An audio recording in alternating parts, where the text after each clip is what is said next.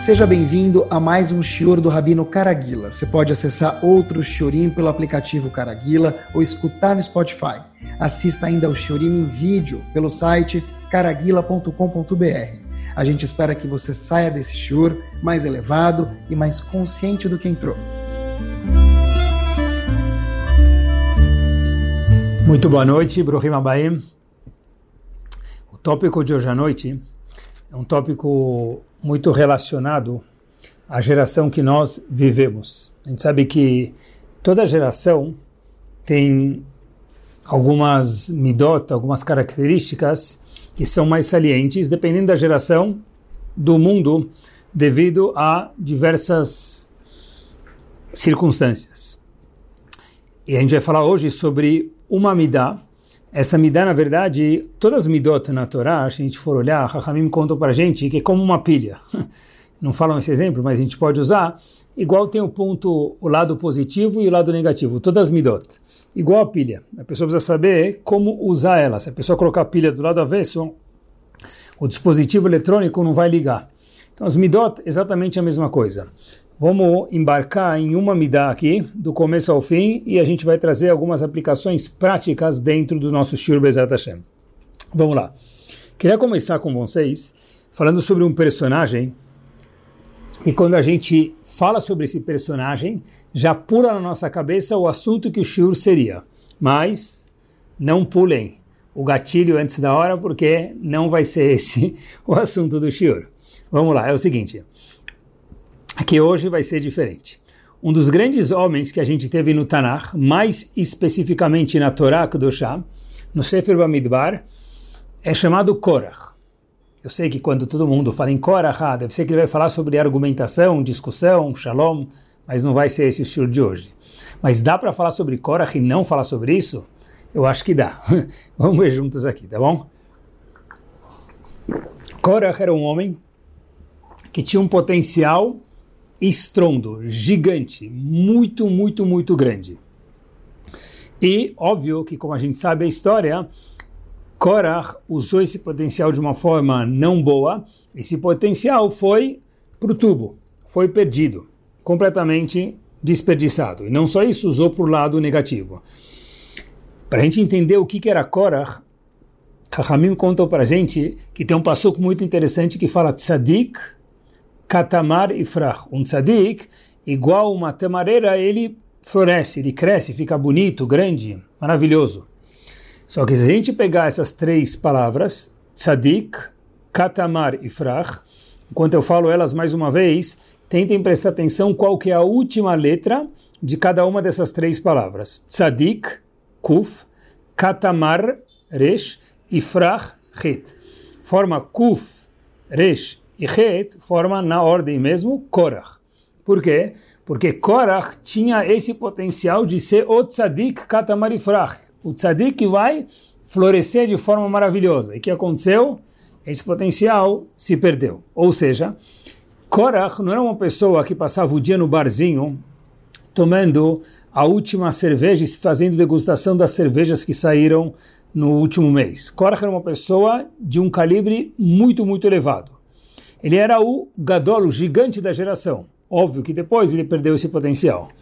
E o fato é que ele queria ser o líder da geração. Porque preste atenção, ele chegou para Moshe Rabbeinu reclamando que ele queria ser o líder da geração, participar da liderança da geração. Moshe Rabbeinu em nenhum momento, e a Torá em nenhum momento, acompanhe comigo, pessoal, uma observação que eu nunca tinha pensado sobre isso antes de preparar o shuro hoje, de hoje, nenhum momento Moshe Rabbeinu ou Hashem chegou para Korach e falou você não é apto. Fato é que ele tinha sim os dons. Então a pergunta é se Korach é tzadik se Korach tinha a possibilidade, que depois foi perdida, de ser uma pessoa gigante, fazer parte da liderança de Ben Israel, então em que ponto específico ele se perdeu? E a gente vê aqui entre parênteses, antes de responder essa pergunta, queridos, que a gente, na nossa geração, já faz alguns anos e décadas, talvez séculos, tem seguro de carro, seguro de saúde, seguro de seguro, mas um seguro que ninguém inventou por enquanto, e vai ser difícil de vender ele, é o seguro de uma pessoa íntegra se manter íntegra até o fim da vida dele. Sobre isso não tem seguro. Era uma pessoa poderosa, no nível que eu quero dizer de potencial espiritual, e Korach perdeu isso, porque para isso não tem seguro. Korach perdeu tudo isso quase que do dia para a noite. A pergunta é, aonde está o meio de campo, aonde foi que Korach se perdeu especificamente para chegar ao Tzadik Atamanifrach e Down the Drain? Como que Korach estava tão certo que ele tinha que ser o líder? O que, que fez Korach ter tanta certeza que ele tinha que ser o líder? Para ir brigar contra Moshe Rabbeinu e desafiar Moshe Rabbeinu foi uma coisa assim muito, muito forte, que ninguém mais fez na história inteira da Torá Kedoshá. Rahamim contou para a gente que Korach viu que dele, de Korach, descendência dele, sairia um homem muito grande chamado Shmuel. Shmuel é um dos profetas. Daqui é mais uma prova, queridos, de novo, como que Korach era grande. Porque Shmuel nasceu dezenas e centenas de anos depois. Então, como que Korach viu isso? Korach era um profeta. Korach viu que da descendência dele, centenas de anos depois, ia sair um homem muito grande, um profeta chamado Shmuel. Então, isso aqui mostra quanto Korach, mais uma vez, era grande. O que, ele falou? Korach falou o seguinte, olha, se esse homem, Shmuel, vai sair de mim, da minha descendência, imagina quanto grande que eu sou. Um minuto. Se eu sou tão grande, e eu sou da dinastia real, família de Moshe e de Aaron, peraí, por que, que eu não vou ser o líder? Deixa eu colocar minha boca no trombone, no português claro, e brigar contra Moshe Rabbeinu. Na verdade, o que ele quis dizer para Moshe Rabbeinu, e de fato falou, é, que que esse homem, óbvio, se dirigindo de uma forma desrespeitosa, Korach para Moshe Rabbeinu, está achando que ele é? Eu também tenho um cartão VIP. Eu também tenho o, o cartão de crédito Black. Eu sou tão bom quanto ele. Fato é que, de novo, Korach sabia do potencial dele e ele viu que da descendência dele, um dos descendentes dele ia ser Shmuel. Então, Korach ficou muito chateado, foi brigar com Moshe Rabbeinu, e aí, e o final dele foi que ele foi engolido pela terra, como todo mundo sabe. Agora, pessoal, qual foi o erro dele? De fato, Shmuel sim saiu de Korach. Aonde Korach errou? Ele tinha uma argumentação boa. Você, Moshe Rabbeinu, você, Aaron, o próximo devia ser eu. E não o candidato que você, Moshe Rabbeinu, escolheu para ficar na liderança. Fato é que eu sou uma pessoa boa, ele sabia o potencial dele e também viu, mesmo meu descendente, Shmuel, uma pessoa gigante, vai sair de mim. Aonde Korach errou? Se a gente pudesse pegar uma câmera e focar no erro dele para que a gente possa aprender, aonde foi o ponto que Korach se desviou e aquele homem que estava no monte do Everest foi parar lá no vale mais profundo, espiritualmente dizendo. A gente já volta para essa pergunta daqui a um minuto. Eu queria abordar mais um ponto e a gente costura tudo isso junto. Por favor, peço a paciência de vocês. Um grande palácio está pronto para ser construído. E para isso fizeram um dinner, um jantar de arrecadação de fundos para construir esse palácio. Foi o único dinner que teve superávit. Tem muitos jantares de angariar fundos que fazem Baruch Hashem e Yodim muito gentis, que ajudam bastante, demais, são muito generosos, mas sempre tem um uso. Nunca ultrapassa, a gente não tem mais o que fazer com tanto dinheiro. O único dinner que teve na história da humanidade que parou e de repente veio o árbitro e falou, trrr, apita o árbitro e falou, chega de doar porque não temos mais o que fazer com isso. Não só isso, queridos, como que teve que haver um milagre para que tudo que foi doado pudesse ser usado na construção desse palácio, porque passou do budget. Se precisava arrecadar um, eles arrecadaram mais do que um, então o que fazer com tudo isso? Todo mundo queria ter a sua doação que já foi dada, usada para aquele palácio. Obviamente que a qual palácio a gente se refere? O Mishkan, o tabernáculo, o mini Betamigdash. Fizeram um dinner, arrecadaram, Moshe Rabbeinu fala, chega, vocês doaram mais do que eu preciso, eu preciso de ouro, prata, bronze, cobre, mas acabou já a quantidade que eu preciso de matéria-prima, vocês têm, doaram a mais, superávit. Agora, acompanhem comigo. Quando que nós recebemos o ok de Hashem para construir o Mishkan? Em que momento do ano? O pessoal fez o Reta Egel. Depois de Yom Kippur, no dia seguinte eles tiveram perdão. E nesse momento começaram a construir o Mishkan. Porque foi quando Hashem deu luz verde para a construção do Mishkan. Pecado do Retaegel, Hashem estava muito chateado com o povo do bezerro de ouro. Então, depois de alguns meses, Hashem perdoou o povo, que foi no dia de Yom Kippur. Dia seguinte, foi dado o ok para a construção do Mishkan, onde tinha toda a doação feita pelo povo e, mais uma vez, sobrou ainda artefatos. Que tiveram que acontecer um milagre, que teve que acontecer um milagre para serem utilizados dentro do Mishkan. Agora vamos fazer uma uma conta, pessoal, porque eles já tinham o cash em mão. Então a construção, com dinheiro pronto, com os artefatos prontos, é muito mais rápida. O Midrash conta para gente quanto tempo demorou para construir o Mishkan, deixar ele pronto. Mishkan, mais uma vez, é o tabernáculo ou Bet Amigdash móvel. O Mishkan demorou, diz o mês de Tishrei, que é o mês de Kippur, que eles receberam ok, Reshvan e Kislev. Três meses um, dois e três. Em três meses o Mishkan estava pronto, lindo e com o ok da prefeitura para ser inaugurado. Pronto para inauguração. Só que é muito estranho que a gente sabe, se não soubesse, não sabia, agora vai ficar sabendo, que a inauguração do Mishkan foi em Rosh Chodesh Nissan. Um minuto. Como assim? O, Bet o Mishkan foi construído em Tishrei, Cheshvan, Kislev. Ficou pronto em Kislev.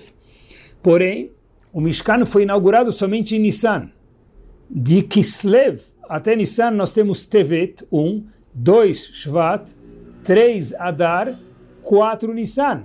Então ficou quatro meses acontecendo o que com o Mishkan se ele já estava pronto? Embargaram a obra? O que aconteceu? Por que, que se o Mishkan ficou pronto em Kislev, demorou mais quatro meses até Nissan que ele pudesse ser inaugurado.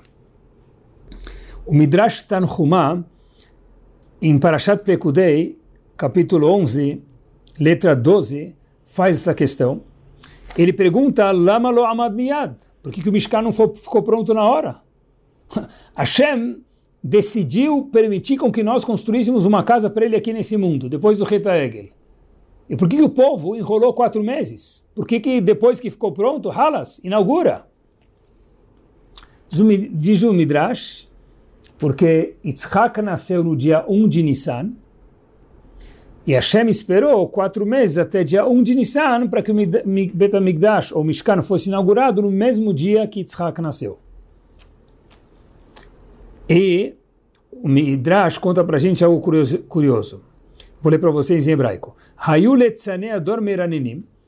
Os palhaços da geração, a gente vê que em toda geração tem pessoas que zombam que são palhaços. Os palhaços da geração, meharerim, estavam olhando e zombando e dizendo o seguinte, Vemrim, Lama nigmera melechet mishkan ve'enu medmiad. Por que, que o Mishkan foi, estava pronto e não foi inaugurado imediatamente? Porque teve que esperar quatro meses. A resposta de Hashem para a gente é que teve que esperar até a data de, do nascimento de Yitzhak para que o Mishkan fosse inaugurado no mesmo dia por razões espirituais de Hashem. Agora, a gente, o Midrash fala sobre esses letzanim, sobre esses palhaços, um pasuk, Ishbar loyeda. Uma pessoa insensata não entende nada. A quem se refere isso são aqueles leitzanim que estavam zombando porque o Mishkan não ficou pronto na hora. E termina o passuco dizendo Chsil loyavin etzot, e um bobo não entende isso. Shelohaya echad me'em leakimo. Falou, olha, ninguém deles consegue levantar o Mishkan.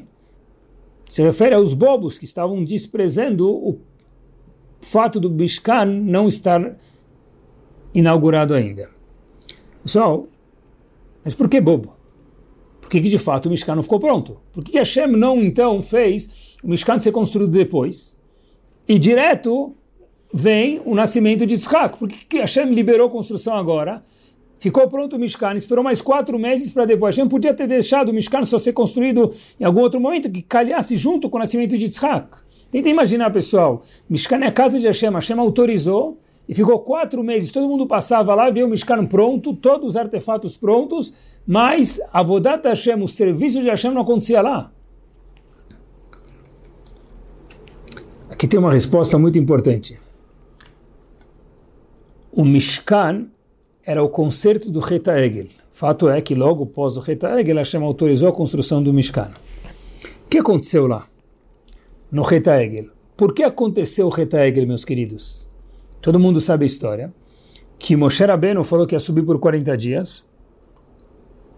E o povo calculou os 40 dias de uma forma contaram o próprio dia que Moshe Rabbeinu saiu. Então, por algumas horas, passaram-se 40 dias, Moshe Rabbeinu não voltou, eles ficaram desesperados e fizeram Mishkan, ou Retegel.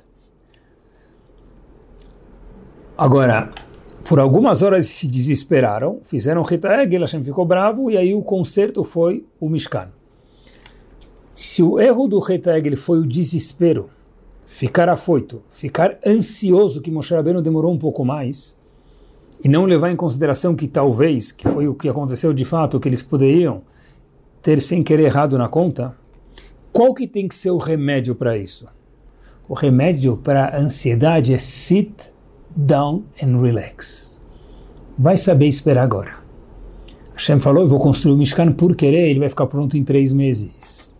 Pronto. Agora, daqui até edificar ele, inaugurar ele, que já está pronto, é só inaugurar. Vai ficar quatro meses todo mundo olhando o Mishkan, só que ninguém vai entrar, ninguém vai inaugurar ele. Quatro meses. Mas por quê? Hashem falou, como assim por quê?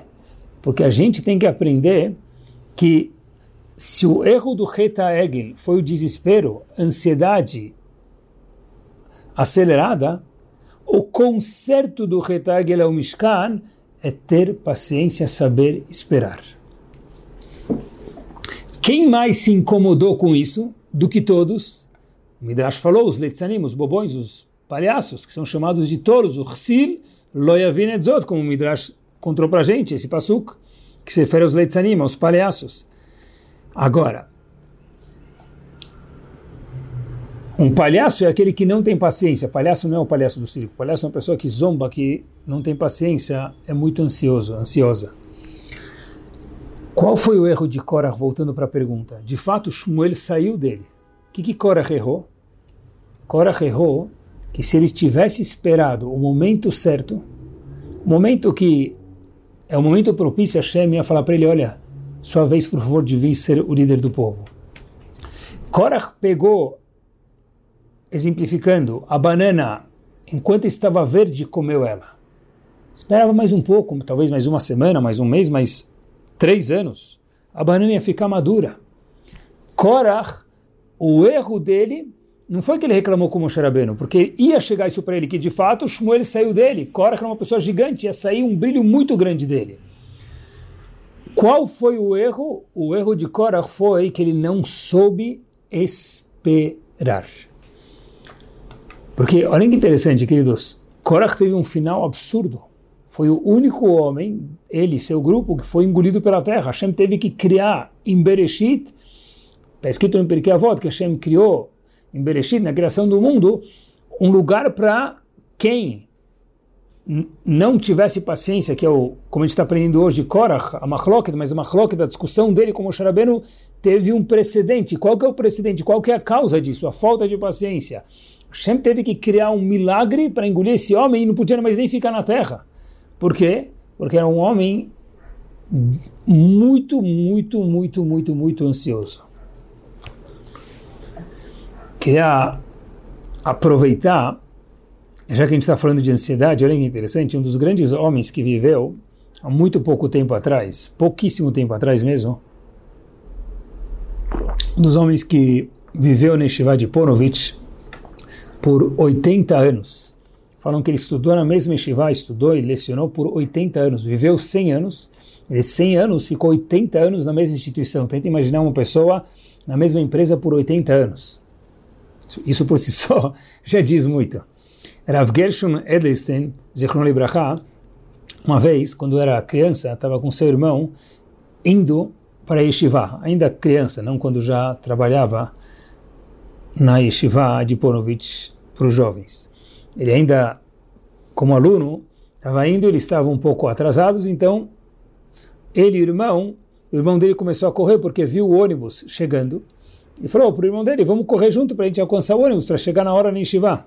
Começaram a correr, de repente o pequeno Gershon parou e começou a andar. O irmão dele falou: Olha, o que aconteceu?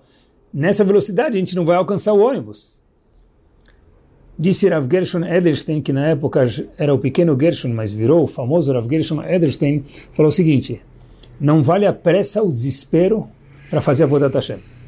Melhor a gente chegar atrasado nesse dia no cedo, se for o custo, ou achar outra forma de chegar lá na hora, porque correndo, ficando desesperado, com a língua para fora, não é o jeito de a gente fazer a Vodat Hashem. Ou seja, a gente vê que viver de uma forma equilibrada, tranquila, algo difícil demais no século XXI, é a midá do shur de hoje. A gente está falando de um homem que ficou 80 anos na Yeshiva lecionando, queridos. Isso por si só, mais uma vez, já diz muito.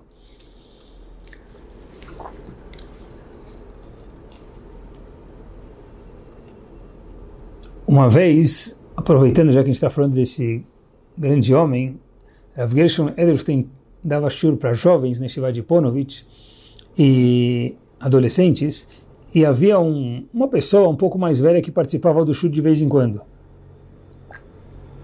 Uma pessoa que sabia estudar muito bem, mais de idade. Então uma vez perguntaram para esse Talmud Raham, olha, por que, que o senhor vem para esse shur? O senhor já, já estudou, já é avrech, já está em outro shurim? Ele falou, olha, eu faço questão de vir aqui porque eu estudei com Rav Gershon, e ele dá o mesmo shur cada vez dessa maserreta e muda de tratado, ele dá o mesmo shur. Um homem que já tem muita quilometragem e tem muitos shurim já organizados na cabeça. Não problema, mas tá bom, você já conhece o shur, por que você vem para cá? Disse esse grande Talmud Raham, um pouco mais de idade já, que presenciava de vez em quando o shur do Rav Gershon mais uma vez, falou, olha, eu venho para cá para ver a humildade e a tranquilidade com a qual esse grande homem, Rav Gershon, fala para os seus alunos hoje, como ele falava 40 anos atrás, apesar de ter dado shiur já talvez 5, 10, 15 vezes no ciclo dos, das Gmarot da Yeshiva. Pessoal, olhem só que me dá interessante. Falar com tranquilidade, falar com sem ansiedade, viver sem ansiedade. Uma vez, perguntaram para Chaim Kanievski, Zichron Lebracha, ele ainda estava em vida quando sua esposa faleceu. Perguntaram para ele qual que é a maior midá. Não sei como tiveram a coragem de perguntar isso, não sei se é muito delicado fazer uma pergunta dessa, mas fizeram para ele e falou, Rav, qual que é a maior mala, o maior louvor da sua esposa, Rabanit Kanievski. Disse ele, midata savlanut. De tudo que ela tinha, o que mais sobressaía, dentre de muitos louvores, é a paciência, onde cada pessoa que vinha, ela tinha paciência para escutar do começo ao fim sem interromper a pessoa.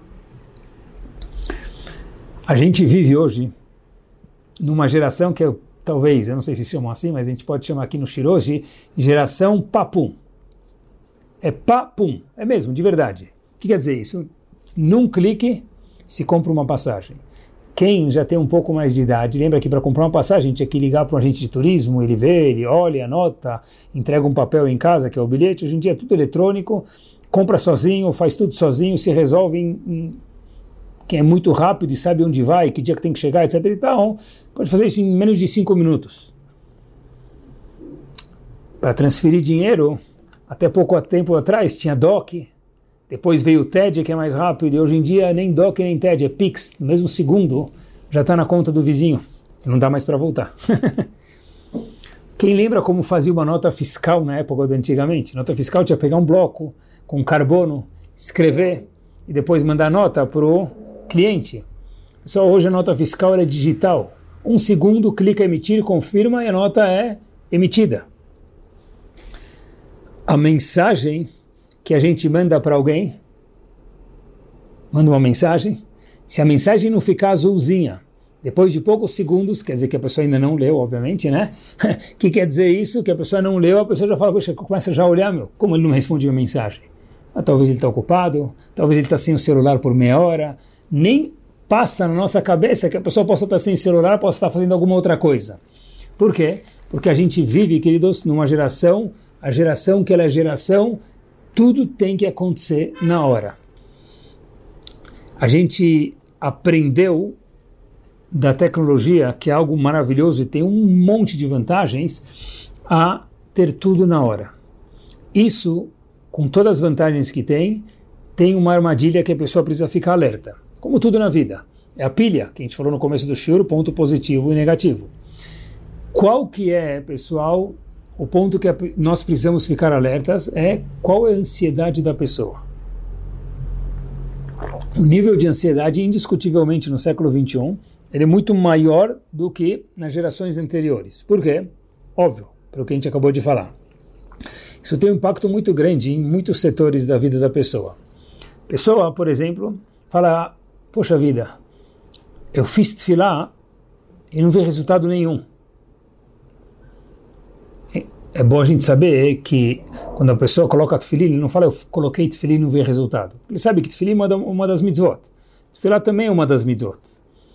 Mas também, mas Hashem não me escuta? Escuta. Mas eu fiz tefilá e não tive resultado ainda. Pessoal, quando estava preparando o shur, me lembrei de uma coisa, que Moshe Rabbeinu queria rezar para entrar em Israel. E acontece isso em Parashat Vait Hanan, e todo mundo conhece, que quantas vezes ele rezou para entrar em Israel. Então a conta para a gente, ele rezou igual o valor numérico da, da palavra Vait Hanan, súplica. Vait Hanan, se a gente somar o valor numérico de cada uma das letras, Vav, Aleph, etc e tal, dá 515. Moshe Rabbeinu rezou 515 vezes para entrar em Israel e Hashem falou para ele, por favor, não reza mais, porque se você rezar mais uma vez, eu vou ter que te deixar entrar em Israel e eu não posso por razões que lá os, os nossos comentaristas explicam. Mas pessoal, prestem atenção, ele rezou 515 vezes. Se a gente falar que ele rezou uma vez por dia, a gente está falando que ele rezou quase que dois anos ininterruptos. A Gemara até conta que ele rezou com uma forma tão fervorosa que ele, ele, ele ficava às vezes com febre, de tão cansado de uma, fazer uma tefilá, uma tefilá, uma reza tão empolgada. 515 vezes, uma vez por dia, quase dois anos non-stop. Ah, já rezei três dias, não aconteceu. Talvez Hashem quer que a gente seja um pouquinho mais persistente, talvez ainda não chegou a hora. Isso vale para tudo, para tefilá, vale para rinur, para educação. Eu mencionei no shur passado em relação a outro ponto, mas eu queria usar esse exemplo para o shur de hoje e aprender algo importantíssimo aqui, referente à medida de ansiedade e rinur, educação. Todo mundo sabe que Rabbi Akiva virou o grande Rabbi Akiva com 40 anos de idade. Rabbi Akiva até os 40 anos não estudou nada. Dos 40 aos 80 ele estudou Torá. Dos 80 aos 120 ele passou Torá para os seus alunos. Agora pessoal, presta atenção. O que, que Rebbe Akiva viu que fez ele acordar? O que, que virou o clique? Que deu clique na cabeça dele para Rebbe Akiva acordar? Todo mundo sabe que ele viu aquela pedra batendo na água durante um tempo e falou, uau, se a pedra é capaz de perfurar água, então minha cabeça, que ela é dura, a Torá consegue, vai conseguir perfurar também. Pessoal, não foi a primeira vez que Rebbe Akiva viu a água batendo na pedra. Quando que ele acordou, queridos? Nunca vi isso escrito, mas observem comigo, acho que é uma observação muito fácil de se fazer. Não vi nenhum livro que fala sobre isso. A gente pode se aventurar aqui. Rebbe certeza viu a água batendo na pedra. Agora prestem atenção, queridos. Ele viu isso talvez com 20 anos de idade, 25, 30, 39. Com quantos anos ele acordou? Com 40. Por que ele não acordou com 39, nem com 30, nem com 15, nem com 20, nem com 18 anos de idade? Porque ele precisou esperar 40 anos. A resposta para isso, queridos, é a seguinte: porque cada coisa na vida tem seu tempo. Às vezes, Rebekiva precisou amadurecer alguma ideia, talvez amadurecer como pessoa, talvez amadurecer de experiências distintas, porque ele era ainda Akiva, não virou Rebekiva. Mas por que só com 40 anos? Porque na vida, cada coisa tem o seu tempo. O fato de a gente apertar o botão do elevador 20 vezes não faz o elevador chegar mais cedo. Ah, mas eu rezei tantas vezes isso não aconteceu. Se a pessoa rezou 515 vezes, ou um número extenso, e não aconteceu, é porque Hashem falou ainda não está maduro para acontecer, Habibi. Rebbe Akiva, que foi o homem, que talvez não tem duas, três páginas do Talmud seguidas, que não, não aparece uma vez a palavra dele, Rebbe Akiva, a cada duas, três páginas. O que, que, seria do Talmud, de nós sem Rebbe Akiva? Nada. Ah, se ele tivesse acordado 10 anos mais cedo, ele seria um, um Rebbe Akiva Plus. Então, a resposta é que então, ainda assim ele só vai acordar com 40 anos. Porque cada coisa na vida da pessoa tem um momento correto para acontecer. E não adianta a gente apressar, porque ela não vai acontecer antes. E se acontecer, não fica saudável. Isso é verdade para os nossos filhos. Né? Ah, mas ainda não, ele ainda não chegou na hora de, estar tá pronto para receber essa ideia, para receber esse conceito. A gente tem que ter paciência. Ah, mas quando ele vai conseguir? Na hora que ele ficar maduro para isso. A gente pode talvez achar formas da pessoa ficar madura, mas tem que esperar. Pode tentar ajudar ele a amadurecer algum ponto, alguma qualidade dele. Mas quando vai florescer aquela midá, tem que esperar, tem que fazer tefilá, tem que saber esperar, porque cada coisa tem seu timing certo. Quando a gente pergunta para alguém, para quando que é para fazer tal trabalho? Pessoa, assim, muitas vezes a pessoa fala para quando? É para ontem. Eu sempre me pergunto, pessoal, quando a gente tinha a idade de fulano, ciclano, pequeno e nós somos, né, a gente fala, olha, a gente está para os nossos filhos. Será que eles tinham, será que a gente tinha toda essa que a gente espera dos nossos filhos? Será que a gente teve a permissão de errar? A gente errou. Por que, que nossos filhos não podem errar também? Óbvio que atravessar a rua de olhos fechados é perigoso, tá certo. Isso a gente não vai deixar. Mas tem outros erros que são saudáveis que a gente deixe eles cometerem. Por que, que a gente tira essa oportunidade, essa experiência de deixar uma criança errar? Errar é saudável. Eles não falam que errar é humano? Se a gente não deixa uma criança errar, ele não fica mais humano. Um sapato da criança está desamarrado.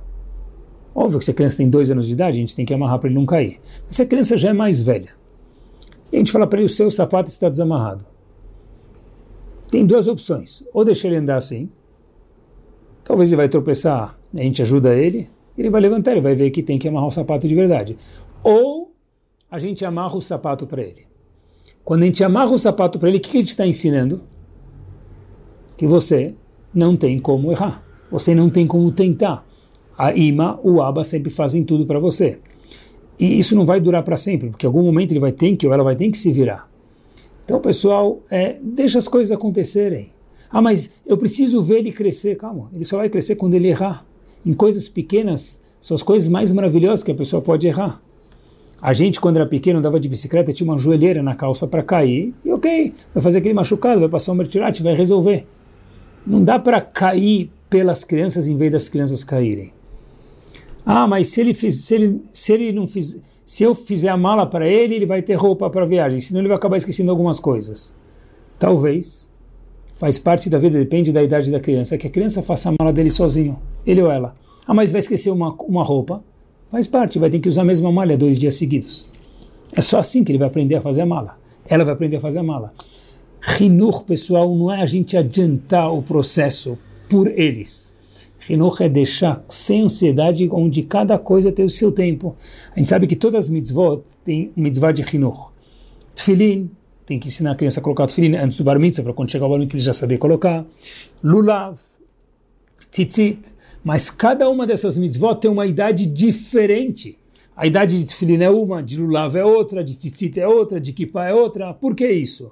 Porque cada uma dessas mitzvot tem mais ou menos requerimentos e no Shulchan Aruch está escrito que conforme os requerimentos, a pessoa precisa de mais tempo para poder estar apta a fazer essa mitzvah antes do bar mitzvah e começar a treinar.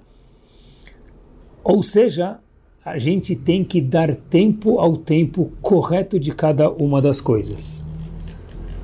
Em relação ao casamento, é diferente? Eu quero tal coisa, ela quer tal coisa. Eu não quero, ela quer. Ela, eu quero e ela não quer. O que que faz? vai ter que esperar. Vai ter que aguardar. vai ter que fazer uma vez assim, uma vez assado. A ansiedade não soluciona. Apesar que o mundo joga para a gente muita ansiedade, onde tudo tem que ser na hora, delivery na hora, é, investimento na hora, retorno na hora, tudo na hora. A vodá dos Yehudim é saber que coisas saudáveis acontecem na hora, só que na hora correta, não na hora sempre que a gente quer. Às vezes, não fazer é mais do que fazer. É trabalhar as midot. Ah, mas eu quero, mas agora não é hora.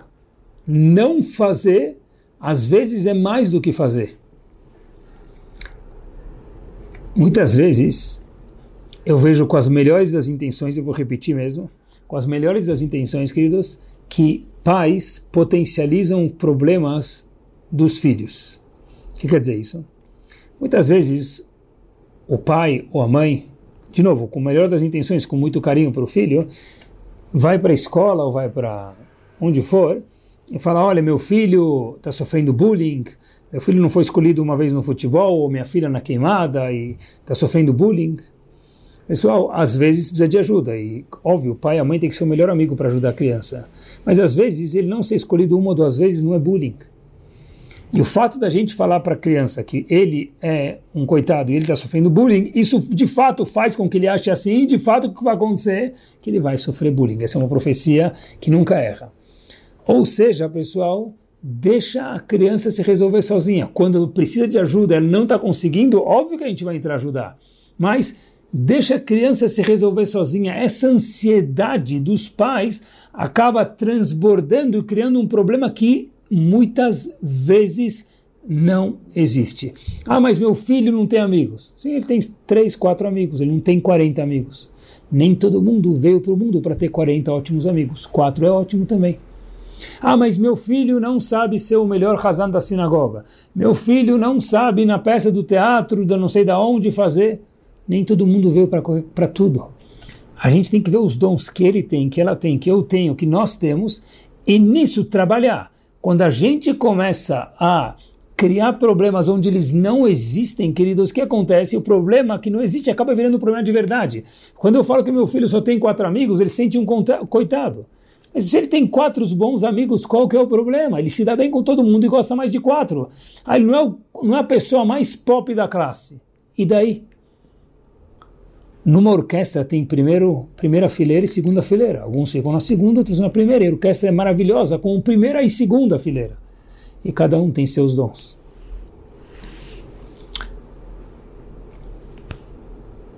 A verdade é que eu lembro que quando eu era pequeno, se alguém quisesse emagrecer, ele tinha que comer menos e fazer ginástica. Depois de um tempo, ginástica já nem precisava muito mais fazer, tem um aparelho, alguém me falou uma vez, faz 10 anos. Ele fica tremendo, a pessoa fica parada em cima dele, treme, por causa que o aparelho treme, transporter, acho, esqueci o nome como é, e aí a pessoa já emagrece. Eles não dão nem fazer ginástica, o aparelho treme pela pessoa. Pessoa sobe numa plataforma, o aparelho treme pela pessoa. Mas isso já está demodé, porque hoje não precisa nem subir no aparelho, não precisa nem fazer ginástica, é só tomar remédios comprimidos para emagrecer. Quer dizer, nem ginástica mais não se faz para emagrecer. Por quê? Porque tudo tem que ser de mão beijada. Dobra o faturamento de sua empresa em seis meses. Existe isso, pessoal? Ganhe seu Olamabá em uma segula. Não existe isso. Nós viemos para o mundo para trabalhar. Esse mundo, a gente sabe que em livros um pouco mais profundos, está escrito que tem quatro Olamot, quatro mundos. O nosso mundo é chamado Olam a Asiya. Asiya é fazer. É isso mesmo, precisa trabalhar. Como disse Yov, Adam le'amal yulad. Pessoa veio para o mundo para quê? Para trabalhar. A gente veio para trabalhar, queridos. E o trabalho tem que ser feito com paciência na hora certa.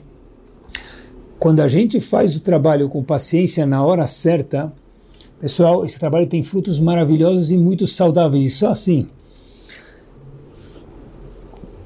ter paciência e não ser ansioso, eu queria falar esse último ponto antes de contar uma história para vocês, também se refere a ter paciência cada um consigo mesmo também.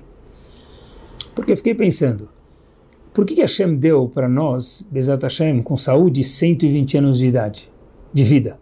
Porque a pessoa, porque Hashem deu 120 anos de vida para a pessoa. Se ele tem que fazer Silma Chás com 10 anos, se ele tem que saber falar inglês com 10 anos, se ele tem que já estar tá trabalhando e ser um melhor businessman do mundo com 25 anos de idade, então por que precisa viver 120 anos de idade? Para quê? Por que precisa viver 120 anos? Ela must be, que a Hashem sabe que algumas coisas na vida demoram 60, 70, 80, 100, 120 anos para acontecer. Então nós temos que ter a paciência de não sermos afoitos para fazer o business, para comprar passagem, para apertar o botão do elevador, no semáforo. Eu, não andou, não buzina uma vez. Não buzina para trabalhar as midot. Pessoal, isso mostra para a gente, quando a gente não aperta três vezes o botão do elevador, mostra que a gente sabe esperar. Rav Gershel Edelstein falou, eu não vou correr, mas vai perder o ônibus, tá bom. Eu não quero ser afoito na minha vida para fazer a Vodat Hashem, porque senão eu vou ser afoito para tudo. A pessoa tem que saber ser mais tranquila. A geração onde está todo mundo com pressa, onde está todo mundo 24 horas por dia mexendo no celular, não olhando um para o outro, saiba ficar mais tranquilo. Esse foi o ponto, novidade de hoje, que ocasionou com que Korach fosse discutir com Moshe Rabbeinu. Porque de fato Shmuel veio dele. Só que ele não soube esperar a hora certa de ter tzadik katamari frach, que se refere a Korach. Ele errou porque ele puxou o gatilho, porque nós vivemos na geração papum. Então Korach falou, tem que ser papum. E na vida, no mundo de Hashem, Hashem falou, calma, porque no momento certo vai de forma maravilhosa. Quando a gente puxa o gatilho antes da hora, pessoal, não funciona. E tudo na vida volta. A gente tem que ter paciência. Vou contar uma história para vocês, que história verdadeira. Efraim uma vez estava dirigindo e teve uma tempestade de neve muito, muito forte. Ele estava indo da Pensilvânia para Nova York. Era muito tarde e de repente ele olha no canto da estrada, ele vê um carro preso na neve. Então, ele estava dirigindo Efraim um Yehudi, 400 frangos no caminhão dele. Ele encosta o caminhão dele e vê essa. Ele encosta, ele vê que é um pai, uma mãe e três crianças no carro nessa neve. Ele falou: Olha, eu não vou conseguir tirar o carro de vocês daqui, mas eu consigo tirar vocês do carro e vocês vêm comigo. Pegou essa família que nem conhecia, pai, mãe e três crianças, colocou no caminhão dele e levou para o primeiro hotel que ele encontrou. Só que o dono do hotel falou que o hotel estava lotado. E Efraim logo pensou: se esse hotel está lotado, tem um hotel que eu conheço a 20 quilômetros mais para frente, mas devido à tempestade de neve também deve estar tá lotado. Então ele falou para a mocinha lá: olha, recepcionista, por favor, essa família não tem onde ficar. Falou: olha, eu falei para o senhor que o hotel está lotado. Ele falou: por favor, deixe eles ficarem no lobby uma noite. A moça falou: tá bom, se você pagar o valor de um quarto, eles ficam. Efraim foi lá, sem conhecer a família, pagou o valor para aquela família Pai, mãe e três crianças dormiram no lobby. No dia seguinte, óbvio, a tempestade terminou, ele conseguiu voltar a pegar o carro, se organizou lá com um guincho e a vida segue. Aquele casal falou para Efraim antes dele sair no meio da noite e continuar a estrada com os frangos dele, falou, olha, a gente nem te conhece, você salvou nossa vida. Falou, relaxa, eu sou um Yehudi, eu nasci e uma das coisas que eu aprendi é fazer bondade, faz parte da gente. Esses caras falaram, olha, a gente nem ajudou. Ele falou, não faz mal. Você é um ser humano e eu gosto de ajudar. Shalom Aleichem foi embora.